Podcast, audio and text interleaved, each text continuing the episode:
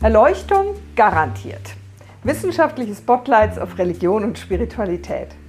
Islam, Hinduismus und Christentum in der Gemengelage von Politik, Nationalismus und Populismus, Gott, Göttinnen, Engel und Dämonen, Traditionen und Innovation, historische Fakten in der Bibel und Fragen nach Spiritualität und Ethik. Das bietet dieser Podcast mit Stimmen aus Wissenschaft, Kultur und Gesellschaft, ein Podcast der Theologischen Fakultät der Universität Zürich.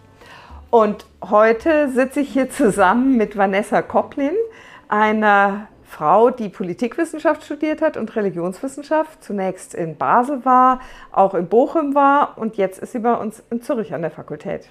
Ganz genau, das ist korrekt. Sehr gut zusammengefasst. Vanessa Dies, ich bin ja schon gleich eingestiegen mit deinem Politikwissenschaftsstudium und du hast so ja. diese Kombination in deiner Forschung Politik, Religion. Wann bist du denn überhaupt das erste Mal auf die Politik gestoßen? Das erste Mal, also da müsste ich tatsächlich im Elternhaus anfangen. Also ich bin in einem Elternhaus groß geworden, in dem Politik eine sehr große Rolle gespielt hat. Wir haben ähm, viel diskutiert und zwar von Anfang an. Also das ging nicht erst im Gymnasium los, sondern sehr frühzeitig. Und ähm, da ist mir die Politik immer begegnet in verschiedenen Formen, auch im Engagement. Das Wart ihr euch denn immer einig? Nein, auf keinen Fall. es ging heiß her. Warst du konservativer als deine Eltern oder umgekehrt? Nein, das würde ich nicht sagen. Also mm, meine, also meine Mutter ist sehr liberal, würde ich sagen. Mein Vater ist formal Mitglied einer etwas konservativeren Partei, wo ich sagen würde, es passt überhaupt nicht zu ihm. Ähm, und dementsprechend gab es darüber immer mal wieder eine Kontroverse, wie das dann sein könnte. Es ist so, dass wir wirklich diese klassischen Abendbrotgespräche hatten und darüber hinaus. Und meine Eltern uns immer angehalten haben, also mich und meine Schwester, ihr habt tolle Ideen, tut was, macht was, mhm. macht was in der Gesellschaft. Damit ging es irgendwie los. Das waren so Kleinigkeiten. Und ähm, das wurde im Schulunterricht auch ein Stück weit, hat sich das fortgesetzt bei mir.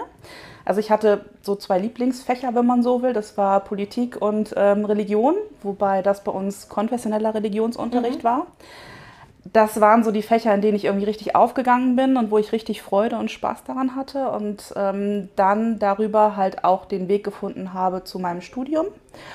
Und ähm, was ein ganz großer Einschnitt für mich wahrscheinlich war, wie für viele andere natürlich auch, aber war tatsächlich 9-11. Mhm.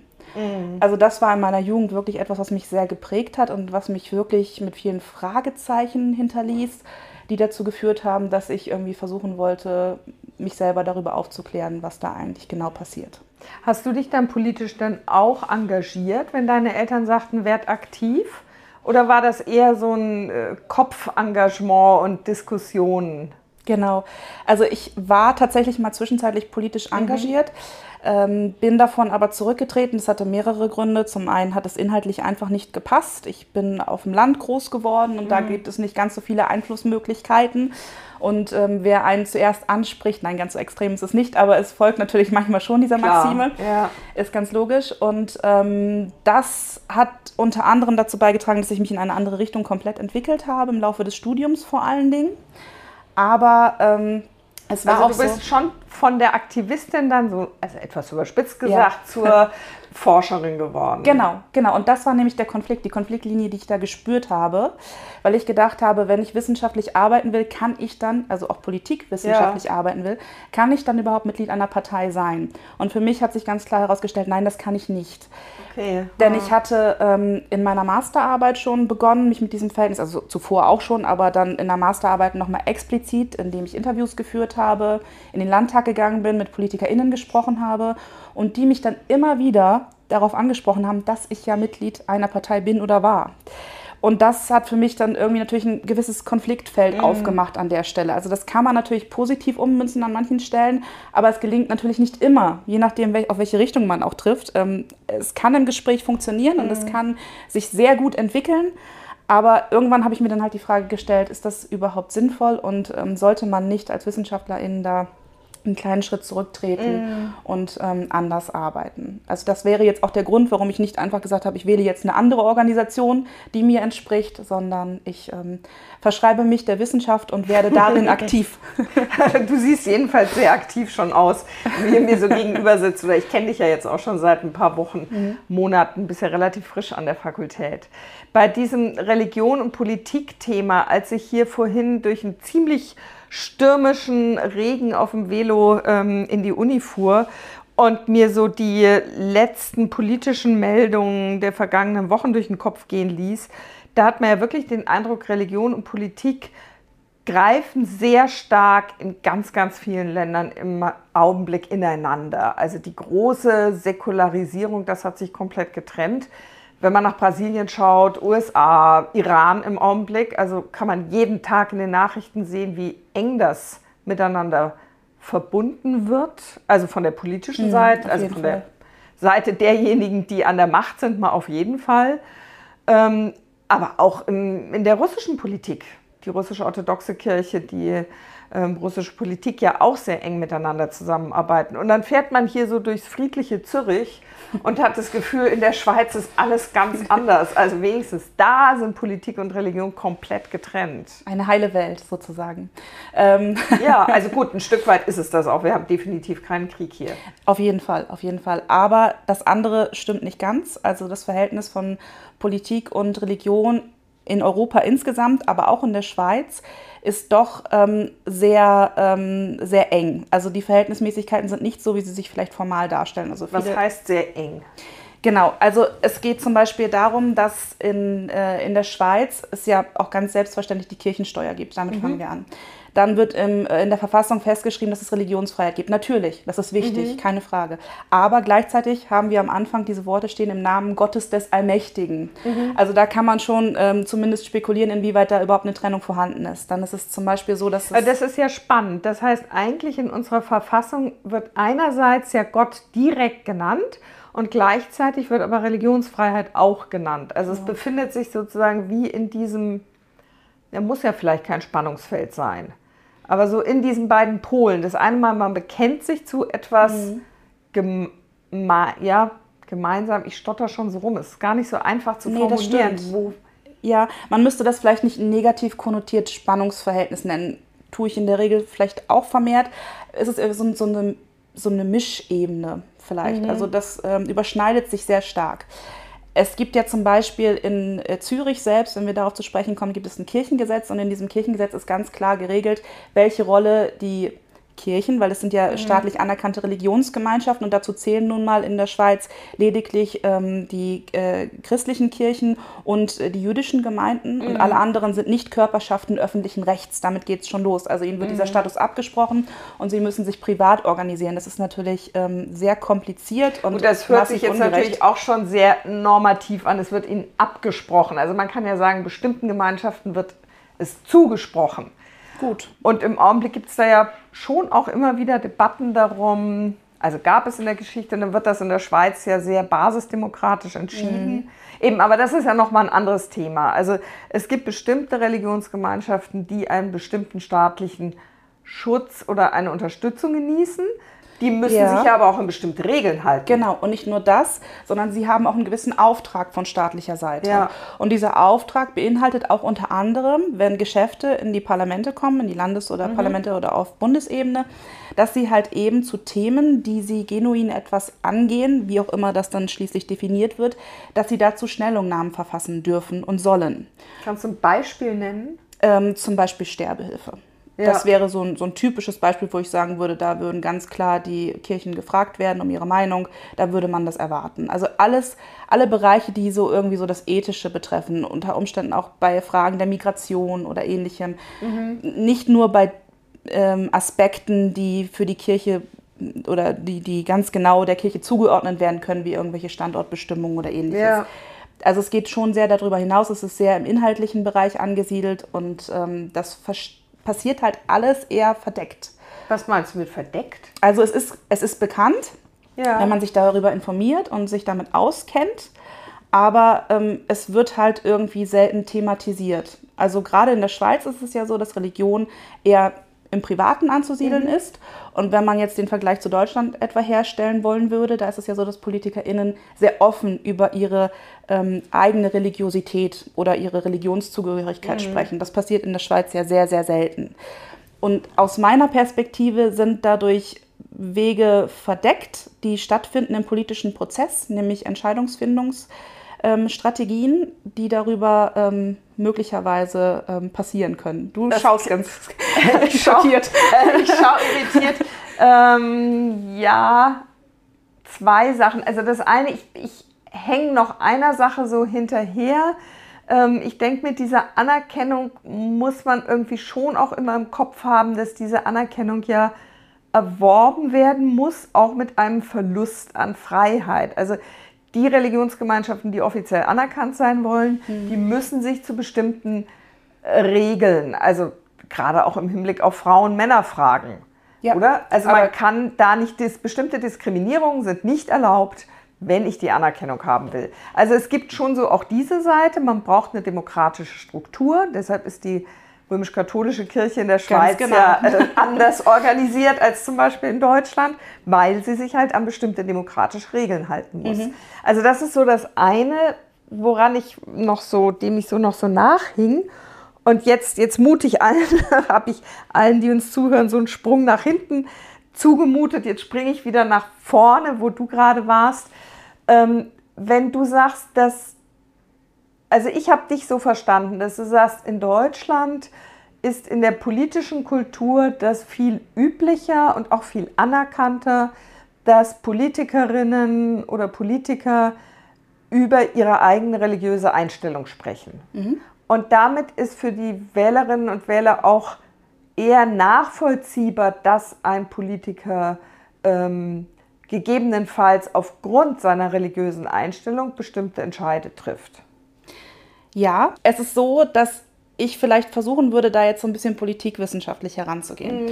Und dann würde ich sagen, dass ähm, Religion, also Religion gedacht als Form der Institution und Religiosität als gelebtes, ähm, individuelles ähm, Subjekt. Also Religion wären die Kirchen, genau, korrekt. Moscheegemeinden, Synagogengemeinden ja. und ja, so weiter ja, oder Vereine. Genau. Mhm. Und Religiosität ist das, was man selbst daraus macht unter Umständen oder auch eben nicht. Also ähm, das ja, sind so ein bisschen als Individuum. Eine, genau, mhm. genau, im weitesten Sinne. Also dementsprechend natürlich Gottesdienst wäre dann eher irgendwie so etwas, was man Religion zuordnen würde mhm. und ähm, Meditation zum Beispiel eher dem Bereich der Religiosität. So würde ich jetzt an äh, der Stelle erstmal vorgehen wollen.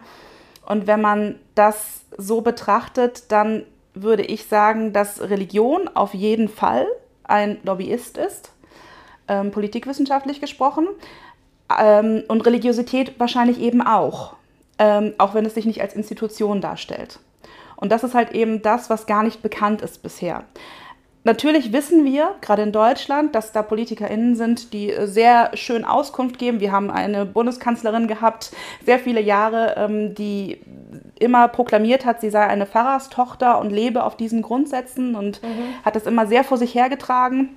Also war uns das schon klar in der Form. Welchen Einfluss das aber konkret auf Entscheidungsfindungsprozesse im politischen Prozess hat, das wird nicht klar. Das ähm, wird, wird darüber nicht äh, herausgestellt. Hingegen weiß man formal, dass die Religion diesen Einfluss, also die Institution, Kirche zum Beispiel, diesen Einfluss ausübt durch ähm, ein katholisches Büro in Berlin oder auch in den Landesparlamenten Äquivalente dazu. Also das ist sehr transparent. Jein. Also die Existenz dessen ist transparent, ja. was dann tatsächlich daraus gemacht wird, nicht. Also das sind dann klassische Hinterzimmergespräche, das sind Einladungen zum Essen, das sind ähm, ja in, in der Form ähm, Zusammenkünfte, die schwer durchschaubar sind, ähm, die sich an die PolitikerInnen im Bundestag richten und die da natürlich dazu führen sollen, dass die Regeln oder die Vorgaben oder die Ideen der Religionsgemeinschaften umgesetzt werden. Also die haben schon mhm. einen ganz klaren Anspruch. Kann aber auch wenn ich das jetzt mal positiv wende, kann auch sein, dass dadurch die Religionsgemeinschaften die Möglichkeit haben, ja, vielleicht auch auf, auf indirektem, inoffiziellem Weg bestimmte ethische Vorstellungen durchzusetzen. Also so der Klassiker, dass die Kirchen sich nochmal anders verantwortlich fühlen für sozial schwache mhm. Gruppen in der Gesellschaft. Mhm. Das Potenzial ist dadurch eben auch gegeben, oder? Ja, das Potenzial wäre formal auf jeden Fall da. Ja. Ich habe es jetzt bisher in meiner Forschung nicht gesehen. Ich sehe es Ja. eher aus einer anderen Richtung, würde ich ganz klar Mhm. sagen, dass der Schwerpunkt anders geartet ist. Das mag sicherlich auch natürlich an, gerade bei der katholischen Kirche, an den hierarchischen Strukturen Mhm. liegen und an der Unterordnung dann gewissermaßen der PolitikerInnen. Das ist ein bisschen eine andere Verhältnismäßigkeit. Mhm. Aber man könnte das natürlich auch umdrehen. Ja, ich würde sagen, es findet viel seltener statt. Ja. Und wie ist es in der Schweiz?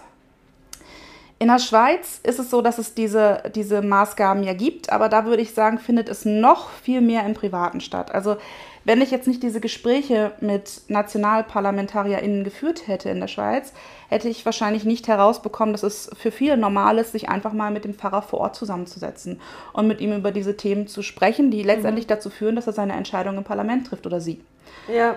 Das So wie er sich, wie er oder sie sich vermutlich nicht nur mit dem Pfarrer zusammensetzt, sondern auch mit dem äh, Vereinsvorsitzenden des Fußballvereins oder des ähm, Gartenbauvereins. Also sozusagen mit den wichtigen Playern innerhalb Genau. ihrer Gemeinde. Ja, genau. Aber Aber dazu eben, gehört dann auch der Imam und auch der Pfarrer. genau. Oder eben der, ähm, der Rabbiner. Für viele gehört das dazu, ja. Ja. Ja.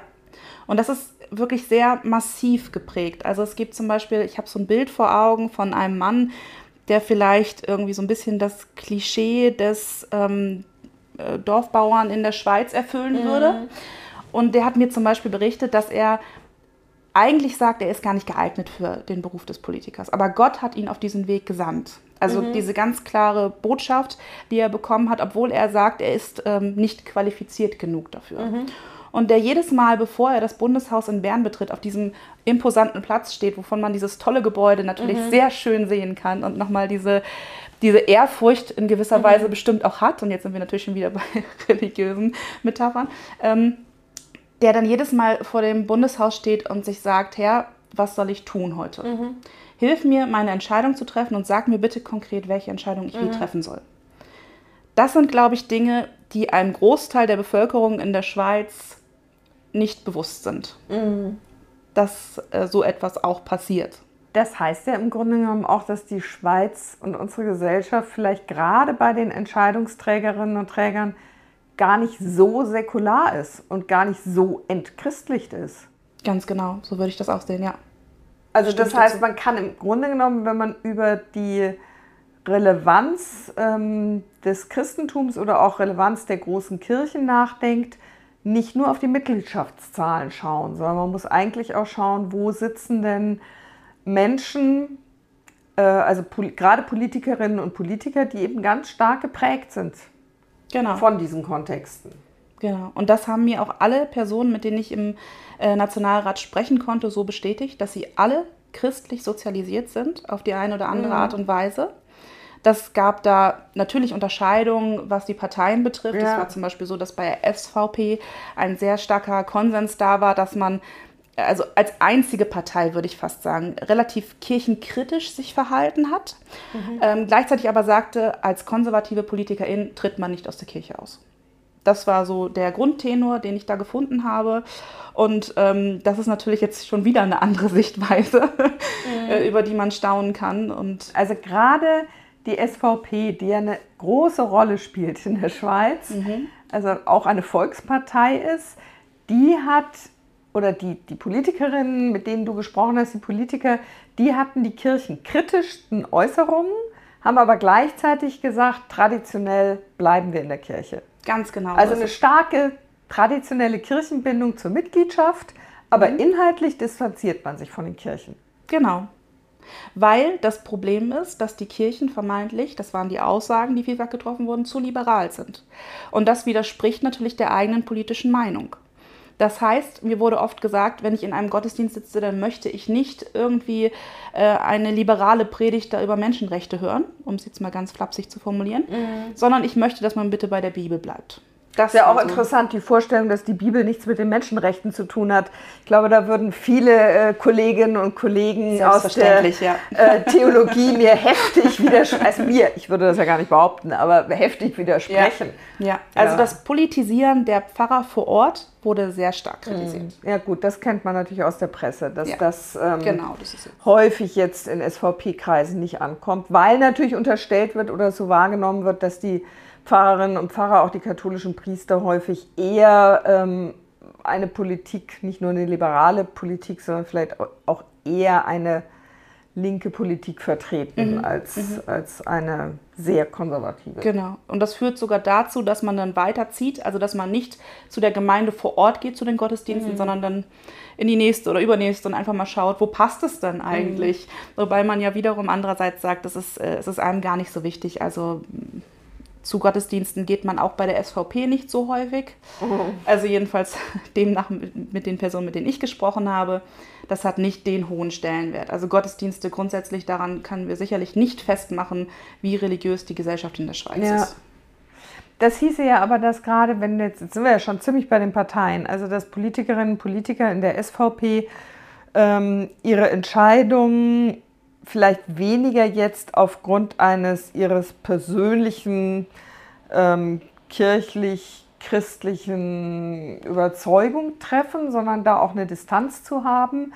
Wie ist das denn dann bei den anderen Parteien? Mhm. Also hast du mit Menschen in der Politik gesprochen, wo dir sehr deutlich wurde nochmal so, dass die, die eigene religiöse Überzeugung tatsächlich dann auch sich niederschlägt in politischen Entscheidungen? Ja, auf jeden Fall sehr, sehr häufig sogar. Also es hat mich sehr stark gewundert. Und zwar durchgängig. Also ich habe in meiner Arbeit christdemokratische, sozialdemokratische und grüne Parteien mhm. und die SVP mhm. miteinander verglichen und das kam eigentlich in allen Parteien vor. Es ließ sich in allen Parteien finden, dass die Religiosität eines Abgeordneten Einfluss auf die politischen Entscheidungsfindungen mhm. hat. Das ähm, kann ich anhand meiner ähm, eigenen Erhebung ganz klar so sagen. Das ist natürlich eine kleine Erhebung im Sinne von qualitativ. Das muss man natürlich berücksichtigen, aber das gibt schon mal einen sehr guten Eindruck und es sind auch oft dann sehr persönliche Schicksale, die damit verknüpft waren, mhm. bis hin zu ähm, ja, Erfahrungen im Umblick mit, äh, im Hinblick mit dem, mit dem eigenen Tod, ähm, wie es sich entwickeln könnte, dass man daraus dann nochmal stärker zu Gott gefunden hat. Das ist ja häufig mhm. so eine Geschichte, die man auch an, an anderer Stelle vorfindet. Mhm also das ist schon ganz klar so.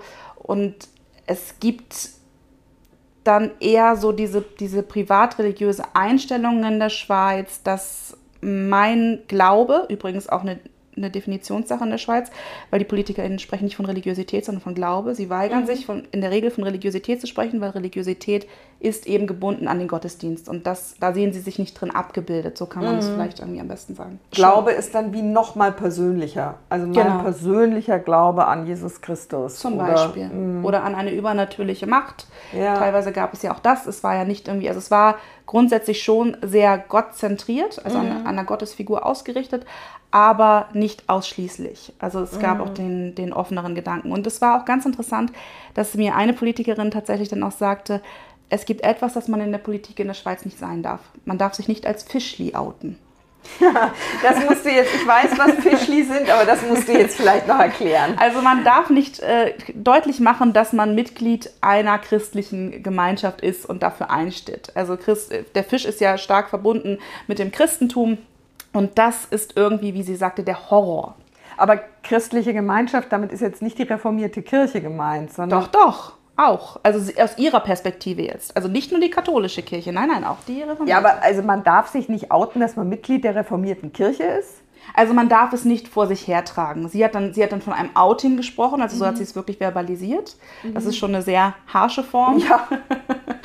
Aber ähm, darum, darum geht es, ging es dann im Großen. Also man möchte in der Politik, glaube ich, in der Schweiz den Eindruck erwecken, dass Religion oder Religiosität im Besonderen keine Rolle spielt, weil es eben Privatangelegenheit für viele SchweizerInnen ist. Mhm.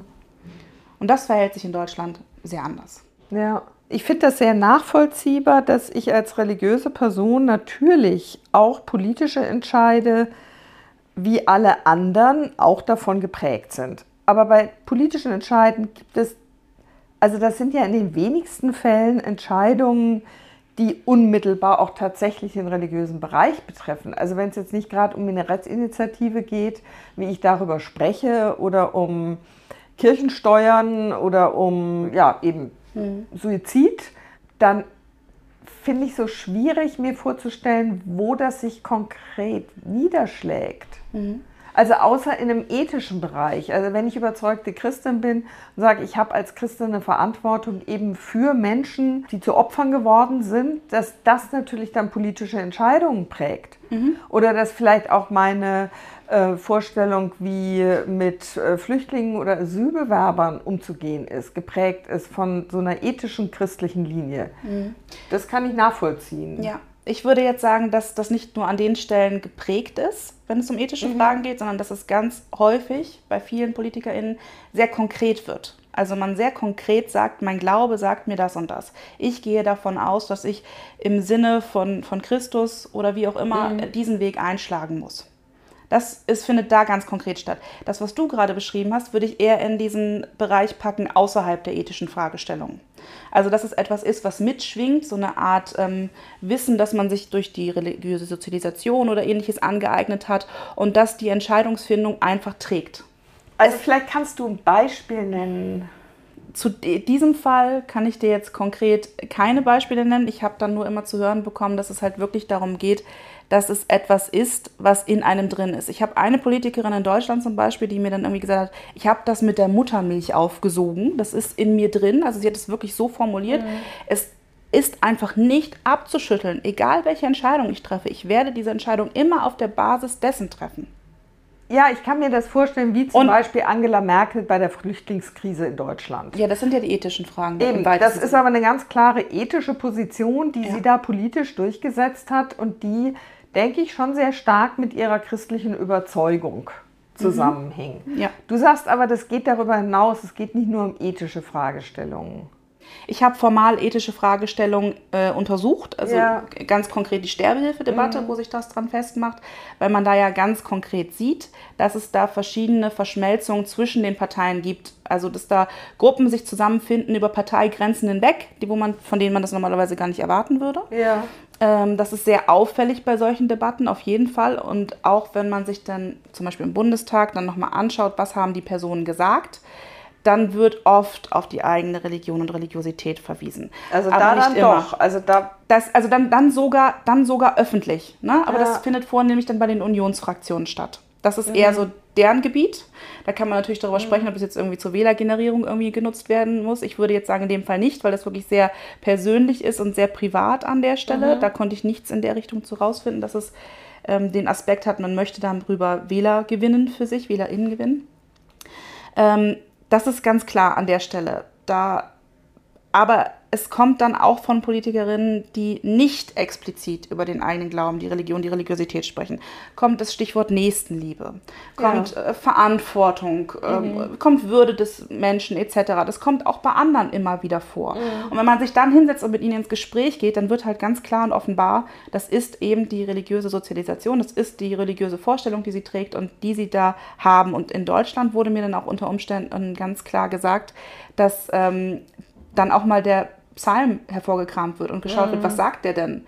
Und kann ich mich an dem orientieren mit meiner Entscheidung? Also es wird sehr explizit dann unter Umständen mhm. auch. Ich finde ja, vielleicht zum Abschluss nochmal, ich kann mir das jetzt bei Politikerinnen mancher Parteien sehr gut vorstellen. Mhm. Wobei ja spannend ist, dass gerade eine äh, Partei, die äh, das Christliche in ihrem Namen trug, sich vor einiger Zeit in der Schweiz in die Partei Die Mitte ja. umbenannt hat, um eben dieses Christliche nicht mehr so explizit nach außen zu tragen. Aber wenn, wenn du jetzt an, zum Abschluss nochmal so eine, an jemanden denkst, der eher von einer höheren Macht spricht, also eher vielleicht mhm. nicht ein traditionell christliches Menschenbild hat oder Weltbild hat, sondern eher so ein alternativ religiös esoterisches. Ist dir das auch begegnet? Das ist mir auch begegnet, aber nicht in der Form. Also wenn die Rede war von konkreten Vorstellungen, die die mhm. Menschen hatten, dann waren sie sehr stark christlich geprägt. Ja. Dann ging es darum, dass eine ähm, Frau, eine Politikerin zum Beispiel gesagt hat, meine Entscheidung treffe ich darüber, dass ich meine tote Großmutter anrufe, die dann im Himmel die Anfrage an Gott weiterleitet, der das wiederum zurückspiegelt an meine tote Großmutter, die mir die Antwort gibt, mit der ich in den Bundestag gehe und sage, ich treffe aufgrund dessen die und die Entscheidung. Also das fand dann schon statt. Und ich habe auch in der, in der Schweiz das gehabt, bei der ehemaligen C-Partei, dass es mir manchmal so vorkam, welchen Stellenwert hat jetzt Religion und was hat jetzt die Verfassung. Also das war unter Umständen teilweise an einer Stelle schon sehr heikel, wo ich mich gefragt habe, ähm, was steht jetzt über wem. Und ich glaube, dass es da PolitikerInnen gibt, die sich letztendlich für die Religion entscheiden würden. Hui, ja, das ist ein, äh, ein starker Satz so am Ende von einem Gespräch. Als Religionswissenschaftlerin kann ich das nachvollziehen. Ähm, als demokratische Bürgerin dieses Staates wünsche ich mir natürlich, dass für alle die Verfassung an erster Stelle steht. Auch und gerade für religiöse Menschen, weil eben Gott am Anfang dieser Verfassung steht. Also das würde ich eben denken, ist tatsächlich auch eine Stärke, dass die Verfassung beide Elemente hat. Also diesen Gottesbezug ähm, und der Gottesbegriff ist ja den kann man ja sehr, sehr weit fassen. Man, viele werden den als Metapher sehen, nehme ich an, aber auch ganz klar das Festschreiben der Religionsfreiheit. Mhm. Ja, du, äh, vielen Dank. Ich habe eine ganze Menge, Menge zu verdauen ähm, und mich hat einiges doch erstaunt, obwohl ich ja deine Arbeit so ein bisschen kenne. Frag mich auch, wie sieht das in zehn Jahren aus, in 20 oh ja, Jahren, wenn die spannend. christliche Sozialisation, die in meiner und auch in deiner Generation ja noch sehr, sehr prägend war, mit sich wahrscheinlich nicht mehr so prägend sein mhm. wird. Aber jetzt für die Gegenwart ist es auf jeden Fall spannend, dass manches doch anders aussieht, als es in der Öffentlichkeit zunächst ja. so den Anschein hat. Ja. Es ist erstmal eine aktuelle Diagnose und wir schauen, was die Zukunft bringen wird. Genau, was anderes bleibt uns ja, naja doch, Aktivismus bliebe uns auch noch übrig, ja. aber wir sind beide Wissenschaftlerinnen genau. und sind für die Wissenschaft aktiv und setzen uns ein. Richtig. Ich versuche mich ähm, oder ich möchte mich mit Hilfe dieses Podcastes eben auch einsetzen für diese Fakultät, in der spannende Forschung betrieben wird. Und insofern war das ein Podcast der Theologischen Fakultät der Universität Zürich. Ich bin wie immer dankbar für die Technik von Andi Gredig und der Podcast-Schmiede und freue mich, wenn Sie das nächste Mal auch wieder dabei sind und verabschiede mich hiermit. Ja, vielen Dank.